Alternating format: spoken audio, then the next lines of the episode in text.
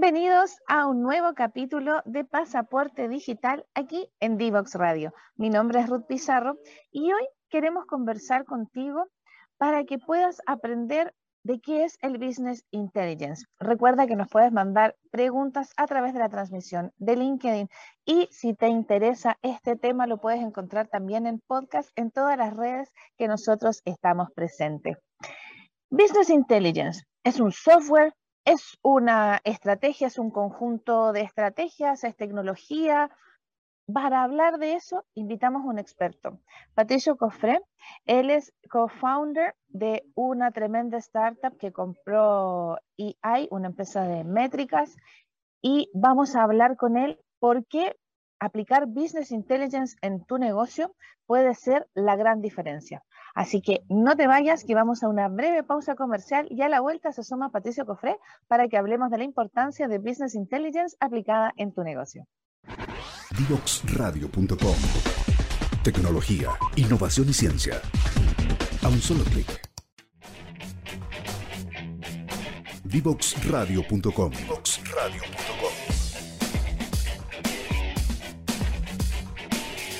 Conversaciones que simplifican lo complejo.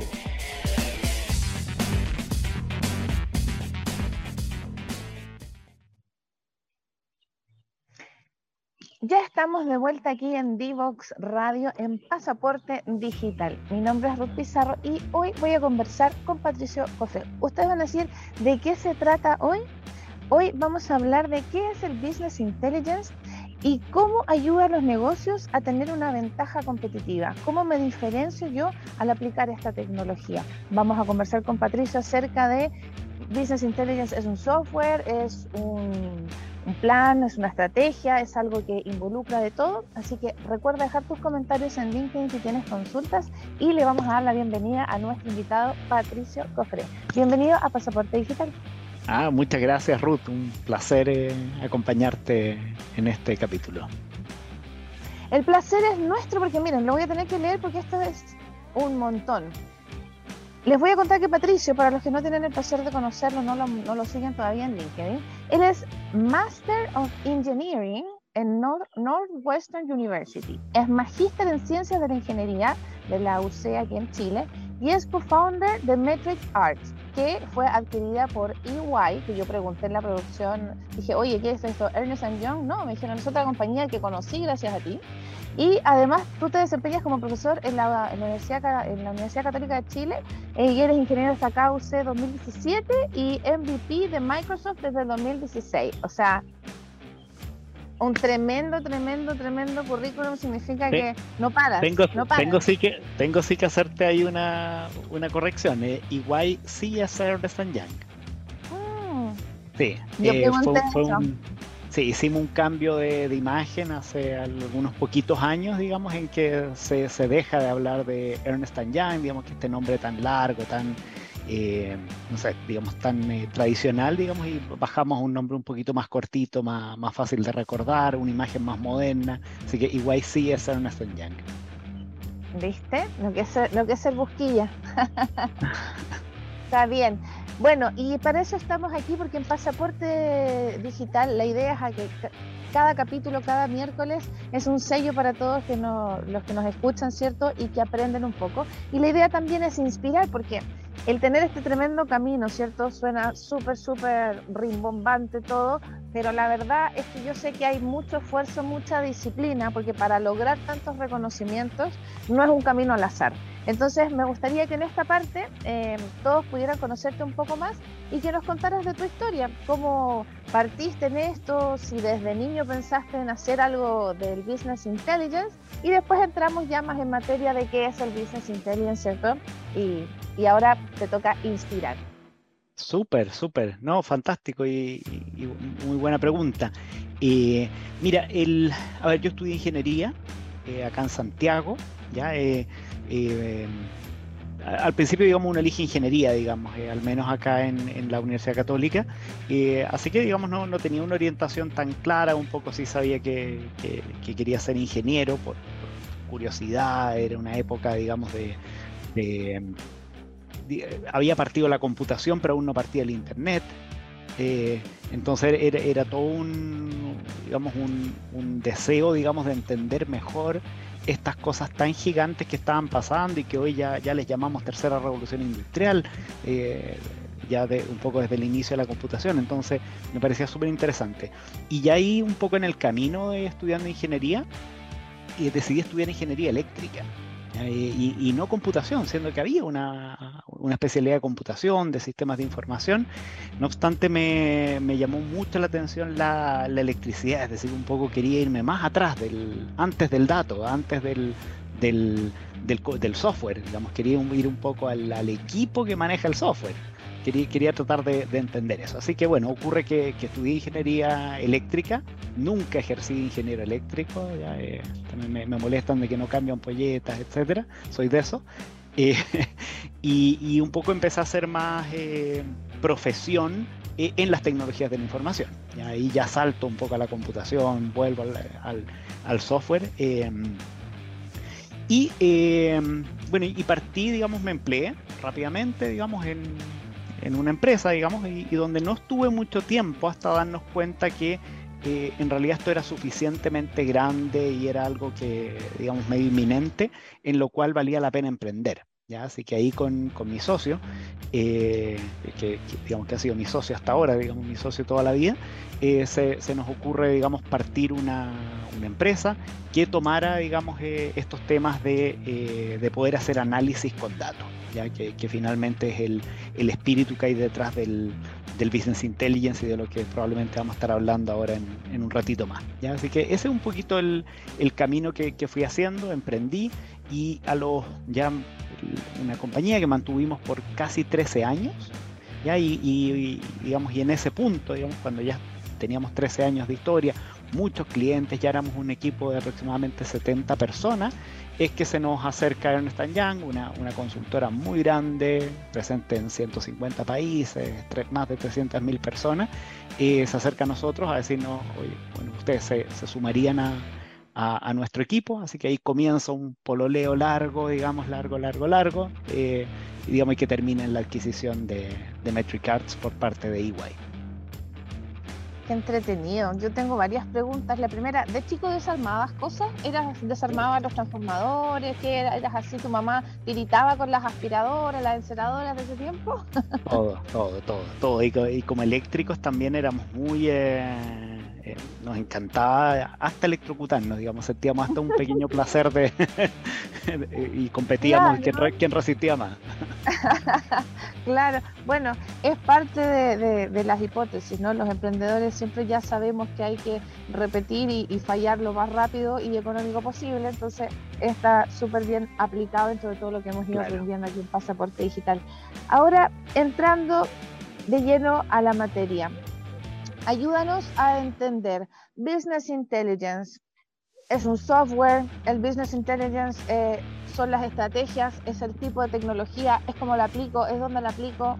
Por favor, nútrenos de esa experiencia para poder empezar a, caminar en este, en este tremendo tema que es el business. Claro, mira, y, en realidad el, la tesis, digamos, eh, eh, es bien esencial todos, a todos nos han pedido alguna vez crear un reporte, donde tenemos que tomar alguna fuente, insumir algo, eh, hacer llamados telefónicos, pedir unos emails, recibir muchos excels y, digamos, y para poder dar con este informe, este reporte, este, este análisis que, queremos hacer, eh, ocurre que el, cerca del 80% del tiempo lo gastamos sencillamente en pedir, ordenar, cambiar formatos, homogenizar unidades, todo un poco lo que nos pasa hacer tablas dinámicas, etcétera. Es decir, hay, todo un trabajo muy ferretero, se podría decir, eh, en la preparación del, insumo para recién al final, digamos, y la estadística dice que del orden de un 20% del tiempo yo hago trabajo analítico de calidad.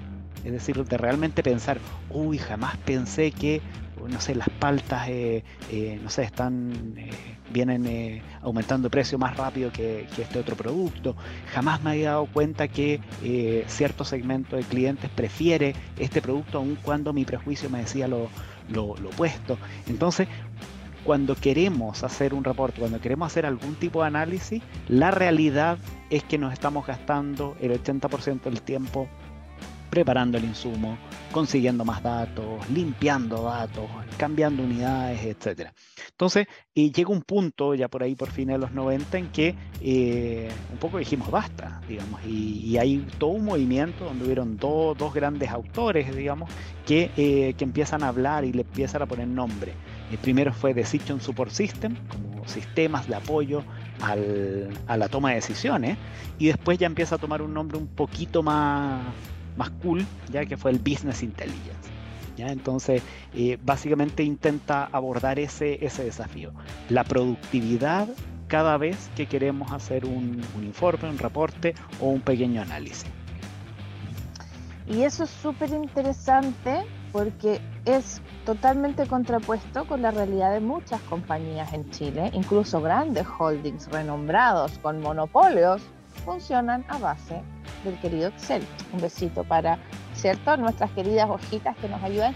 Y está muy bien porque los que somos más old school sabemos la importancia de que la información vaya correctamente almacenada en tablas que me ayudan a buscar, porque al final es yo siempre lo, pongo bien para la gente que necesita el ejemplo físico. Yo digo, es igual que un warehouse físico, donde almacenas cosas. Bueno, aquí es lo mismo, pero es a nivel de información. Yo soy super old school, me encanta ITIL, aguante la burocracia cuando es buena y, está bien implementada.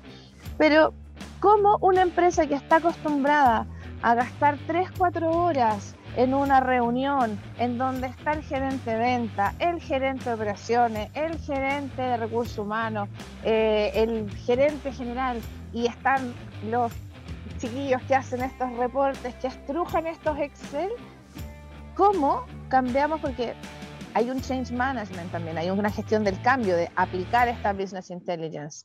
Cuéntanos cómo ha sido tu experiencia de cómo ir aplicándola, si es algo que es un un cambio así de 180 grados o si es algo que es paulatino y cómo se acompaña un poco dentro de la empresa. Claro.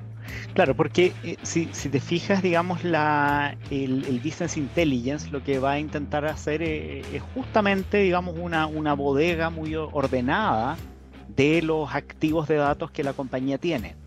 Y fíjate que, muchas veces eh, nos encontramos con usuarios que mantienen Excel muy ordenados, muy limpios, muy, muy eh, estructurados. No obstante, después te puedes dar cuenta que quizás ese no es el único registro que existe de, aquel ítem. Entonces tú tienes, uy, mi, lista está súper ordenada, súper limpia, nadie la toca excepto yo, pero ocurre que hay un registro paralelo.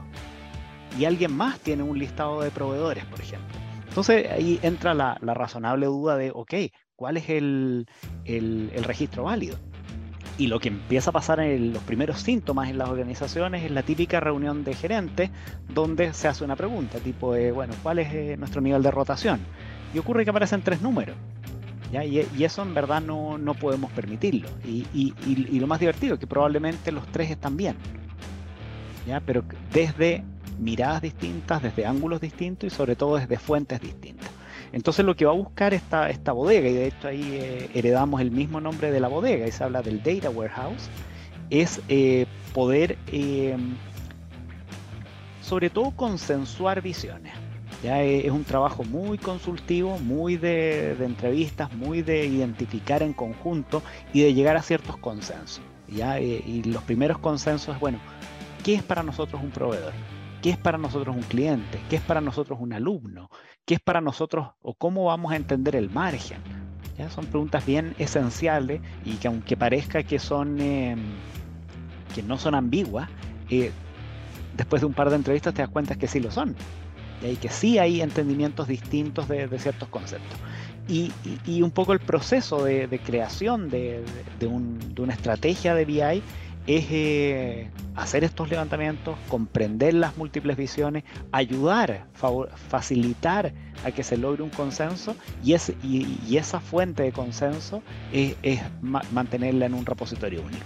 De esta forma, cuando después tú quieres hacer un reporte, eh, eh, va a ser muy eh, inequívoco la forma de hacerlo. Es decir, si quiero contar cuántos proveedores tengo, no hayan dos formas de hacerlo. Es decir, haya una bastante gobernada, bastante limpia y clara. Con eso las reuniones se hacen más eficientes, las decisiones se toman mejor, se evitan discrepancias en, el número y empezamos a dedicarle más tiempo al análisis, porque ahí hemos resuelto ya el tema de cuál es tu fuente, cómo lo calculaste, no confío en tu dato, a pasar a discutir, ok, ¿qué hacemos con esto? ¿Cómo eh, mejoro la retención de clientes? ¿Cómo logro bajar la rotación de personal? Nos dedicamos al negocio, a lo que los humanos hacemos mejor. Entonces, en esta separación de 80-20, fíjate que estamos los humanos eh, dedicándole más tiempo a justamente a lo que los humanos, donde la máquina sí nos va a ganar. Y le estamos dedicando un 20, o sea, muy poquito tiempo a aquello en lo que los humanos sí les ganamos a las máquinas. Entonces, eh, la, verdad es, bien, eh, claro, estamos, digamos, asignando mal los tiempos, estamos asignando mal nuestras capacidades digamos, nos estamos dedicándole tiempo justamente a aquello donde, donde no somos competitivos y estamos dejando de dedicarle tiempo a aquello en lo que somos muy únicos. Es que ahí viene el cambio de paradigma, porque además ha sido la tecnología en los últimos 40 años ha volado literalmente. Nosotros, em, para los que son más jovencitos y nos están escuchando, nosotros hemos visto crecer el fenómeno de lo que es la conectividad. La conectividad ha sido algo, eh, se ha vuelto una necesidad, la conectividad, lo que está pasando en nuestro país, el 5G, la mayor cantidad de cobertura, porque la gente pensaba que era la potencia, claro que tiene que aumentar porque tenemos que tener mayor cobertura, ¿cierto? Porque tenemos que llegar a más lugares para hacer más accesible un montón de soluciones. Pero todo lo que eso conlleva también eh, me gustaría dejar planteadas varias preguntas porque se nos fue volando el primer bloque y ya se nos viene la primera pausa comercial. Sí, Patricia, aquí el tiempo vuela, vuela, vuela. Em, me gustaría dejar planteado lo siguiente para que a la vuelta tú lo retomes de inmediato con todo este escenario, ¿cierto?, de este cambio de paradigma, que hay muchas generaciones que están trabajando juntas, ¿cierto? Porque todavía tenemos boomers que tienen mucha información, pero tienen procedimientos súper eh, engorrosos y están acostumbrados a ese double check, ¿cierto? Esa, mm. eh, revisión cruzada, pero que obviamente eh, quisiéramos saber a la vuelta de comerciales. ¿Cómo puedo hacer este cambio, ¿cierto? En mi empresa cuánto tiempo me llevaría, ¿cierto?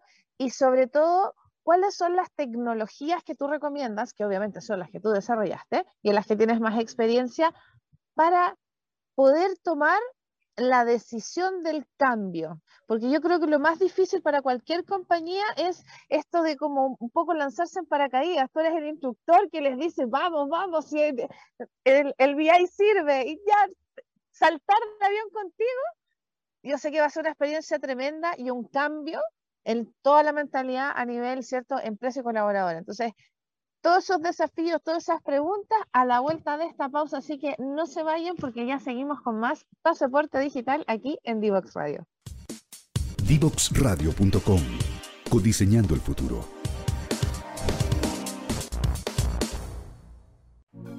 Conéctate con personas que saben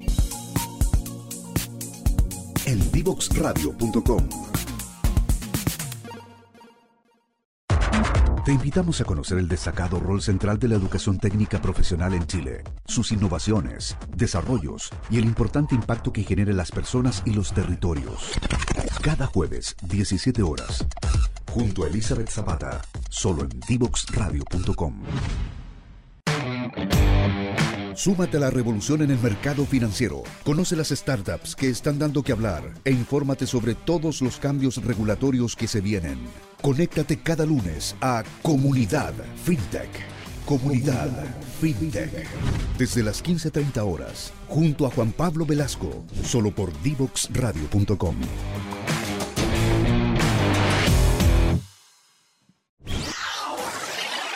Desde Chile para el mundo. Divox Radio. Señal online.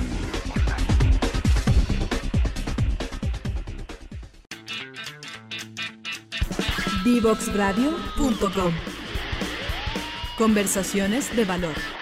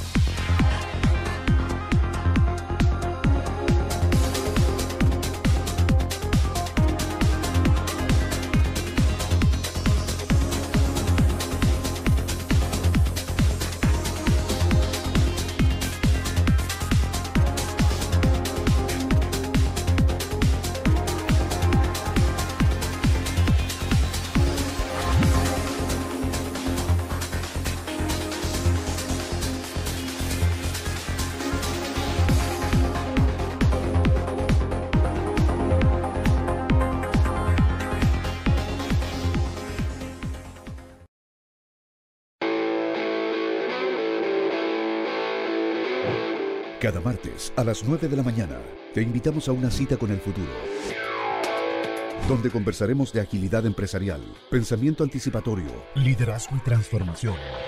Ángel Morales y sus invitados compartirán un expreso con futuro, solo por divoxradio.com.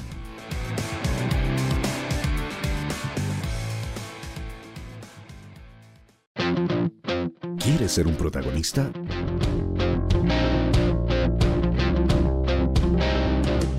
Escríbenos a invitados@divoxradio.com.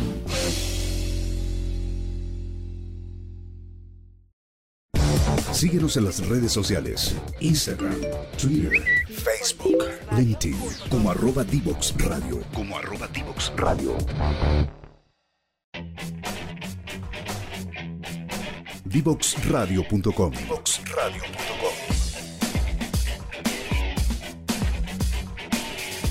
Conversaciones que simplifican lo complejo.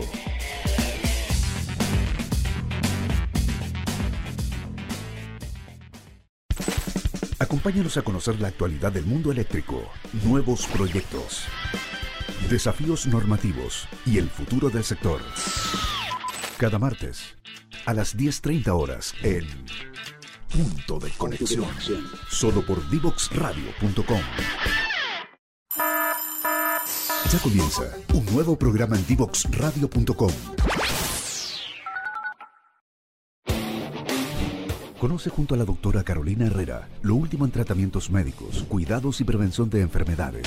Todos los lunes y viernes a las 10.30 horas en Salud para Todos. Solo por divoxradio.com. Ya estamos de vuelta en Divox Radio con pasaporte digital. Y de inmediato no vamos a perder ni un segundo más, Patricio.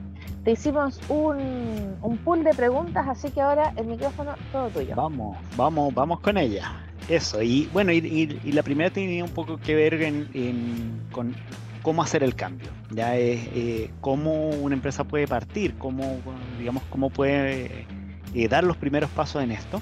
Y una de las cosas que fuimos aprendiendo en el tiempo, yo creo que eso sí ha cambiado en el, ha cambiado en el tiempo. Inicialmente tendíamos a hacer estos proyectos bien eh, Big Bang, bien de, partir con, levantamientos muy exhaustivos, digamos, eh, con implementaciones largas, digamos, y con un plan, digamos, de, ingeniería de, digamos, de, ingeniería, digamos, primero alto nivel, después ingeniería de detalle, entonces, digamos, era un poco la forma tradicional que hacíamos proyectos. Pero una cosa que, fuimos aprendiendo en el tiempo y con la llegada de la agilidad es que en realidad estos proyectos son perfectos para hacerlo en, metodología ágil. Entonces, eh, ahí mi, mi sugerencia hoy es ojalá eh, poder empezar a dar pequeños baby steps eh, en esto, que son tremendamente útiles. ¿ya? Entonces, cada vez que identifiquemos una discrepancia, eh, cualquiera puntual, el registro de proveedores, ¿ya? y trabajemos en, eh, primero, acercar las miradas, segundo, en, crear un, master data, un pequeño repositorio único de esa variable, de, ese, de ese primer registro. ¿ya? Ese primer registro no tiene por qué ser en un sistema estándar de Business Intelligence, eso puede, puede ser en, una base de datos cualquiera que tú tengas, eh, ahí no, no, requieres, digamos, comprar eh, eh, infraestructura, no requieres una licencia nueva, cualquier motor de base de datos que tú tengas, incluido el Access, o incluso si, si te das más atrás, un mismo Excel, podría ser una, primera versión de esto. Así que en ese sentido mi, mi sugerencia es plantéenselo de la forma más ágil posible y, partan con primeros puntos, digamos, que, generen mucho desgaste, que generen mucha discrepancia, donde nos encontremos con duplicidades, abórdenla, intenten generar un, un, consenso y un repositorio único y después van a ir por una segunda fuente, por una tercera fuente y eventualmente esto va a ir tomando la forma de un, de un data warehouse. ¿ya? Así que, eh, eh, digamos, lo, lo más evolutivo posible. ¿Cuánto dura? Y, va muy asociado al anterior. Eh, si lo empezamos a adoptar de, manera ágil, la verdad esto, esto puede ser un proceso continuo. Entonces, más que ponerle un plazo, eh, en realidad el, warehouse nunca está listo, se podría decir. Eh, no obstante, va entregando valor muy rápido. Ya, ya con la. casa. Como las casas. Y justamente. un, es un continuous improvement indeed, como dirían los gringos, o sea, algo que ya está dentro de, de la forma de, de organizarse. Patricio, perdón que te interrumpa, pero quiero complementar lo que estás diciendo en ¿Hay alguna herramienta que puedas tú recomendar que permita medir hasta este punto lo que tú estás diciendo? O sea, ¿cómo puedo medir em, el grado de madurez de mi organización para ver si estoy, en, qué etapa estoy? ¿Podrías recomendar alguna de tus favoritas? Claro, y, pero más que herramientas son eh, metodologías de assessment. ¿Ya? Y, ahí eh, busquen modelos de madurez eh, de analítica, modelos de madurez de gestión de datos, y yo creo que eso es lo mejor si es con herramienta mejor, pero básicamente son cuestionarios, eh, digamos, con los cuales tú te vas midiendo. Entonces, sí, ahí sugiero más que nada hacer assessment. Súper, continuamos entonces con las siguientes preguntas. Eso. Y bueno, y la última, la, o la tercera que me planteaste tenía que ver con, eh, cuál es el momento, digamos, en qué momento nos vamos juntos, nos tiramos juntos en el paracaídas, ¿ya? Eh, y en esto yo, yo creo que mientras antes mejor. ¿ya? Yo creo que hoy hay evidencia suficiente de que un buen análisis de datos es el finalmente va a ser como el último bastión de la, de la, de la diferenciación.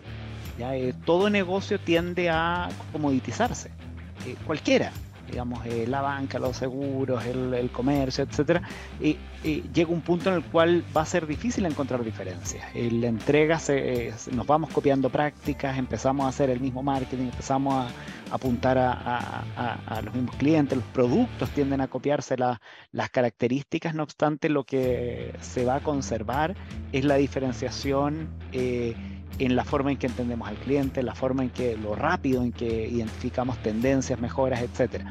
Así que en ese sentido, eh, no, digamos, no menospreciar el valor que los datos tienen y por lo tanto, mientras más limpios, mientras mejor gobernados los tengamos, mientras más únicos los tengamos, eh, vamos a ganar, solo vamos a ganar tiempo. Digamos, yo creo que las empresas ya, ya un gran porcentaje tiene esto implementado y, las que vayan faltando eh, solo van a ganar tiempo porque digamos va a llegar el punto en el que se van a dar cuenta que eh, se demoraron, que perdieron tiempo y que, pudieron haber avanzado. Y respecto a ese tiempo que vamos ganando, ¿cierto? Al, al digitalizar procesos, al mejorar procesos, porque lo repetimos en cada eh, capítulo, por si es la primera vez que alguien nos escucha, que digitalizar no es solo que si yo escaneo una factura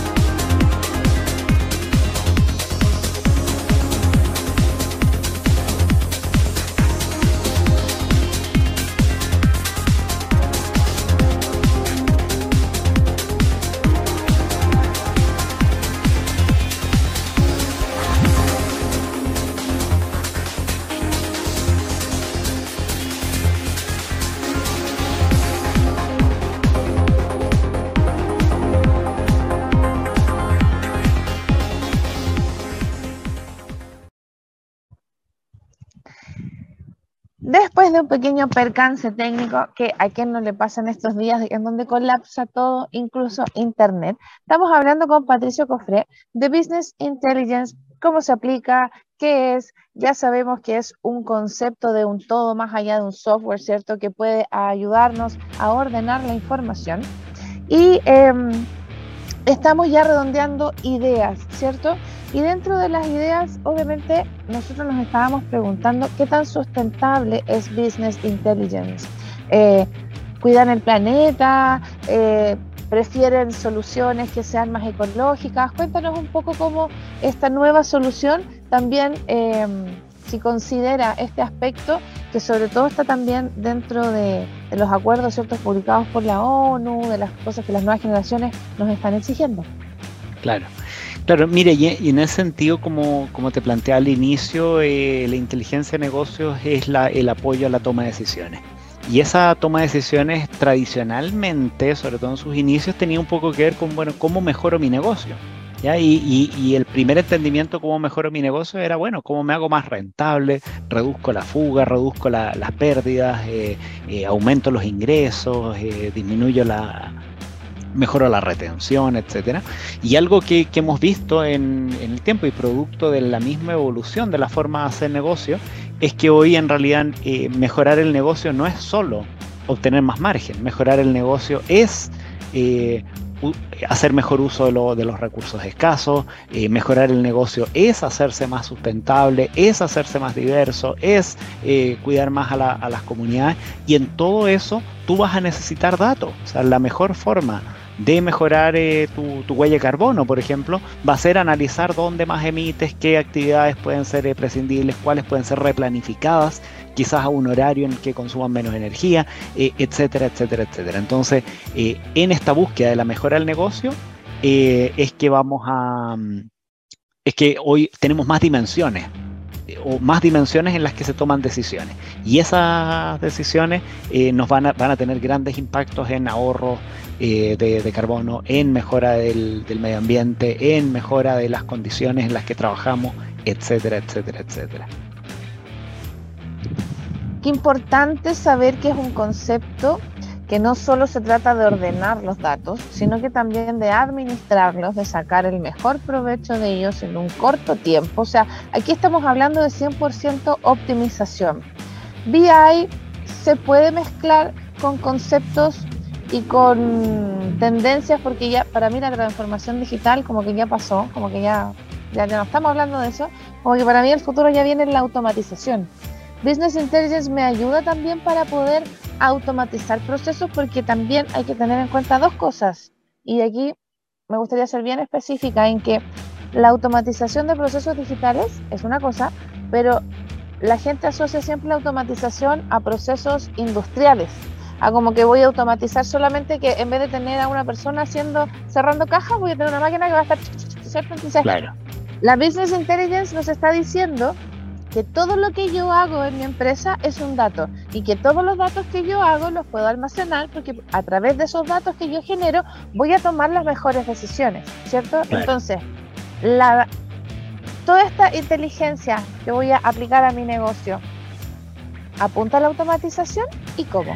Sí, sí, y, ahí sí hay una distinción que no he hecho hasta ahora. Eh, todo lo que sea una automatización del proceso productivo, del, negocio principal de la organización, es un poco lo que hoy llamamos automatización. ¿ya? Es decir, todo lo que está en la producción de eh, aquello que tu organización hace, más los datos que tu organización produce.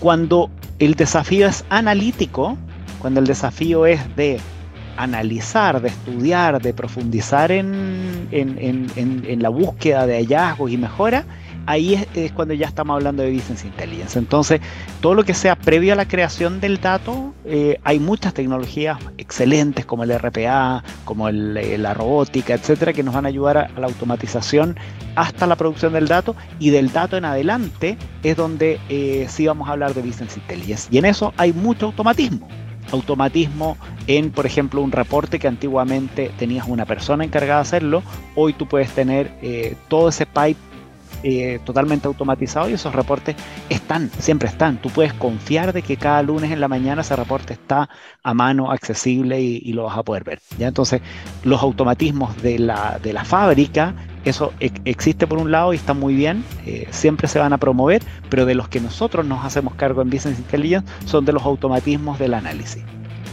Perfecto. Y ahí otra pregunta súper al hueso.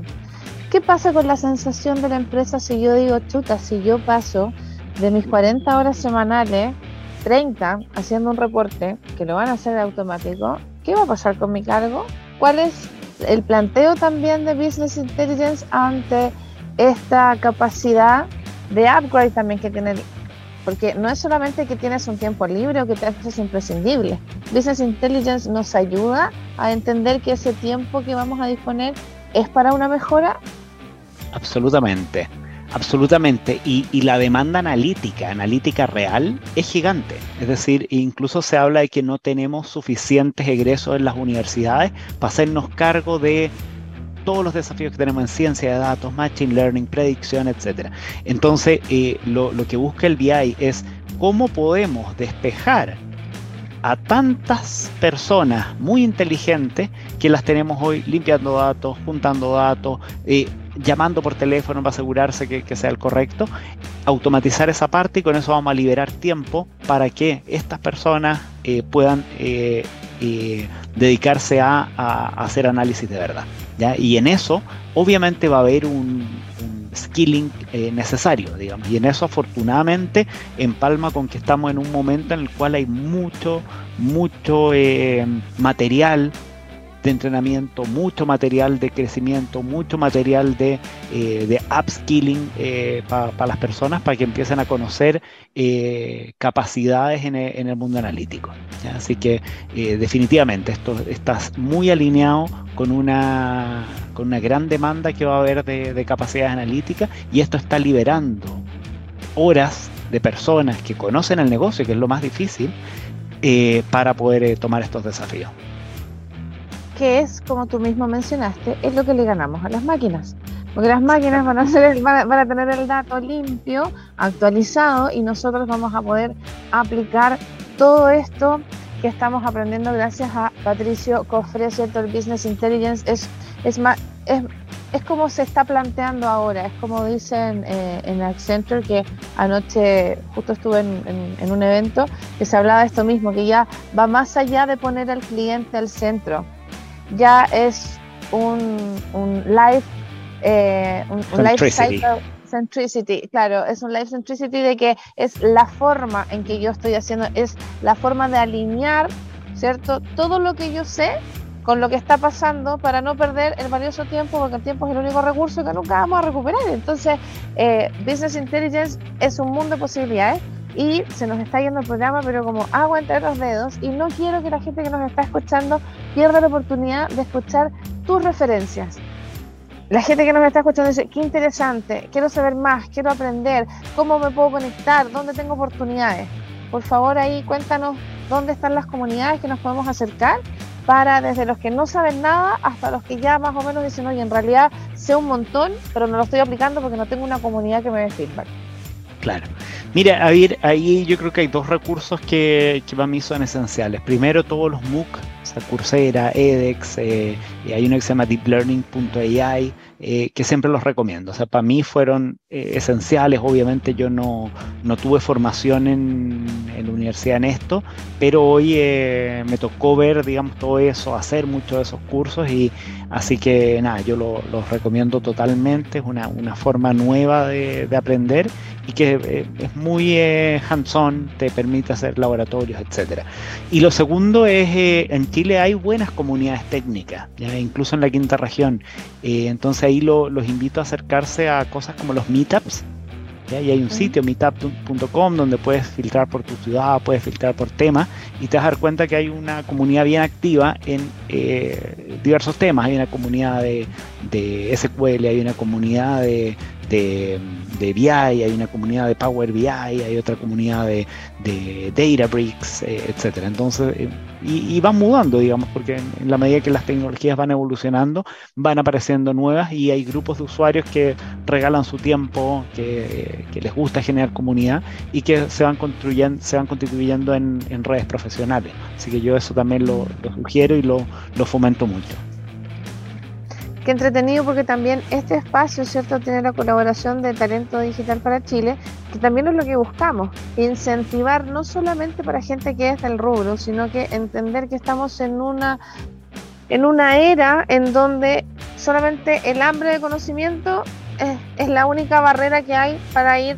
avanzando, porque hay cursos online, cursos gratuitos, un montón de becas y los talentos se van premiando. Entonces, yo te quería preguntar también para, para ir cerrando y quisiéramos escucharte de cómo partió tu emprendimiento, ¿cierto? Que también es, uno de los puntos eh, que mencionamos en tu enorme currículum, ¿cierto? De todo lo que has hecho. tienes como 150 años, ¿no? Más o menos. Por todo lo que has hecho. Claro, claro. Eh, para cerrar un poco y, y obviamente agradeciendo todo el conocimiento que estás traspasando, sería bueno que nos pudieras contar cómo nace, o sea, cómo despierta esta, esta inquietud de desarrollar, ¿cierto?, esta solución y de cómo también eh, se vincula con esta importancia de ser un emprendedor reconocido y cómo eso indefectiblemente valida cualquier cosa que hagamos, ya sea un rubro emprendedor, corporativo, personal, etcétera. Así que con esa parte antes de, cerrar. Súper, súper. Bueno, eh, a mí me tocó emprender el año 2007. 2007, eh, sí, 2007. Y claro, ya a esa altura todavía no hablábamos tanto de startup, ni casi ni siquiera emprendimiento, éramos empresarios en, aquella época. Eh, y, de a poco, digamos, eh, digamos eso, fue evolucionando y hoy es súper cool, digamos, pero que en aquel momento, bueno, en realidad era una tirada a la piscina, muy poco inversionista, digamos, eso prácticamente no existía, todos íbamos a los bancos nomás. Entonces, eh, creo que hay un, un, un cambio positivo en que hoy hay ecosistema, hoy hay red, etcétera, muchas de las cosas que no, teníamos en aquel momento. Eh, los, emprendedores son muy inconformistas, digamos, así que digamos, todo, todo nace de una inconformidad, digamos, de, cuando me, en mi primer trabajo me hicieron hacer un reporte y no, no podía creer, digamos, eh, el desperdicio de tiempo. Después cuando empezamos a tener los primeros clientes, no podía creer que en un edificio grande, varios de los pisos, era gente que todo el día hacía reportes. Cuando yo siempre me imaginé que los reportes estaban, aparecían, emergían, digamos. a esa altura yo ni siquiera tenía idea cómo se hacían, pero no, lo que sí yo estaba seguro es que por qué un humano tiene que estar eh, produciendo esto y gastando toda su, inteligencia en, esto. Eh, así que mucho parte de, disconformidad. Tampoco me gustaba la industria. O sea, yo veía también las empresas que proveían esto y la verdad decía, eh, esto no es lo que yo me imaginaba. Entonces también yo dice, bueno, eh, eh, acá hay, una oportunidad de intentar crear algo muy eh, con un gran arrojo, digamos, pero ahora que lo miro para atrás, pero, pero, pero bueno, esa fue la, motivación, así que ahí quien, quien sienta un poco esta disconformidad, yo creo que en realidad es una buena invitación a, tratar de, de, crear el futuro, ¿ya? Y, eh, y lo último me preguntaba y era de el eh, bueno, y, emprendedor. Claro, claro, y un claro. Y, y, y, hay varios premios, digamos, que fuimos ganando en el camino y, un poco la, la, conclusión que, que, fui sacando es, eh, para nosotros el ser visibles, el, el, el estar presentes, el, el, ser reconocido, en realidad era una necesidad. El construir mi red no era un juego, digamos, para mí era el, quizás la, la diferencia entre la vida y la muerte de mi empresa. Entonces yo tenía que construir red. Entonces eh, participaba mucho en los eventos, participaba mucho en la difusión, fui construyendo una red en LinkedIn conscientemente eh, buscando estos objetivos. Entonces eh, el emprendedor en realidad tiene, el founder tiene esa, esa misión y probablemente es una de sus misiones más importantes. Construir red, construir alianzas, construir partnerships. Fíjate, muchos de los premios que probablemente ahí leíste los lo fuimos obteniendo de Microsoft, de la universidad, es decir, fueron un poco estos ecosistemas que fuimos creando, los que en algún punto nos reconocen de vuelta. Oye, fantástico lo que están haciendo con esto, me encantó el caso que hiciste acá, eh, fuiste el caso eh, o el proyecto en Latinoamérica que, logró más impacto. Eh, entonces, es, todas esas redes se alimentan, digamos, tú tienes que mantenerlas vivas, tienes que, que ser presente, tienes que ser generoso, ya eso también mm. a veces nos cuesta y cuando uno plantea una alianza, eh, al tiro está preguntando, bueno, ¿dónde gano? ¿Dónde gano? ¿Cuándo gano? Cuando en realidad es, eso puede venir mucho más adelante y muchos de, los beneficios que yo he sacado de las redes en realidad son años, digamos, hasta, hasta que a veces se, concretan eh, y a veces cuando uno menos lo espera. Eso es importante, el entender cómo funcionan los ecosistemas, los tiempos de cada uno, porque también en esto yo estoy súper majadera, Patricio, pero siempre yo repito lo mismo, no podemos acelerar procesos ni tampoco podemos desacelerar, porque hay cosas que tienen cierta urgencia. En BI vamos a tener siempre la posibilidad de acceder al dato, de tener el reporte, de hacer esta optimización maravillosa que es alguien que esté utilizando su capacidad, cierto, analítica y creativa con los números y no, y no desglosándolo, perdiendo su tiempo. Entonces, para ir resumiendo, eh, todo lo que hemos visto de BI, todo lo que yo quiero ser, eh, soy un talento digital, ¿qué tipo de cursos, qué tipo de información, qué certificación es lo que sirve para yo empezar a dedicar mi camino en Business Intelligence?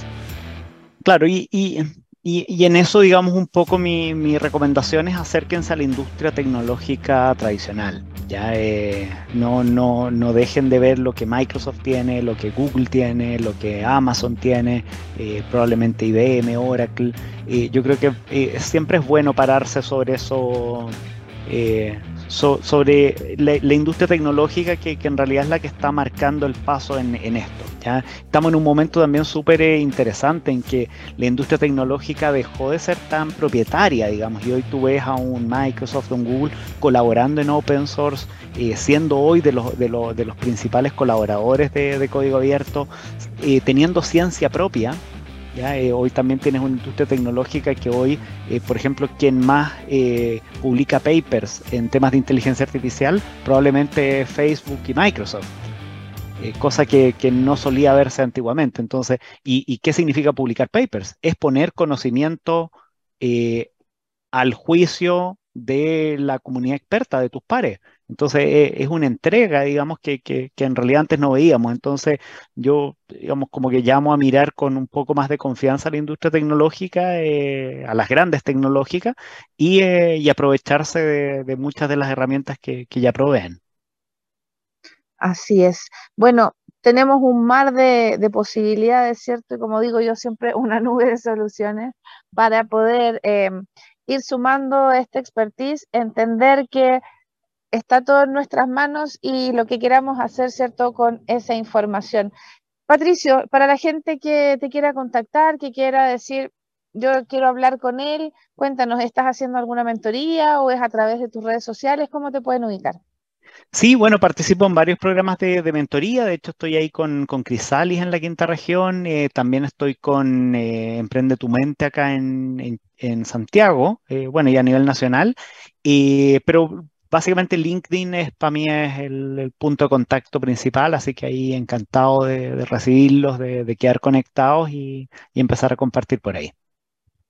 Así es. Y obviamente este capítulo va a quedar a través, ¿cierto?, de las plataformas que nos puedes encontrar en Divox Radio. Nos vas a encontrar en este capítulo en SoundCloud, en Spotify, YouTube y puedes saber todas las novedades a través de LinkedIn y em, Instagram y Facebook también, tenemos ahí para todas las edades. Así que, bueno, fue un placer conocerte, Patricio. Yo sé que toda la gente está agradeciendo mucho toda la información que nos diste, así que te agradecemos. Esperamos que vuelvas a contarnos más cosas porque yo sé que hay mucho más tema para hablar ah, del Business Intelligence, que esto fue solamente la pincelada para empezar a capturar toda la atención, ¿cierto?, de, de este mundo para abrir. Así que agradecerte a ti, agradecer a toda la gente que nos acompaña cada miércoles a las 5 de la tarde aquí por Divox Radio y que sumó un nuevo en su pasaporte digital. Mi nombre es Ruth Pizarro y te espero la próxima semana con un tremendo invitado, así que ahí atento a las novedades. Besito y sigue con la programación de Divox. No te vayas.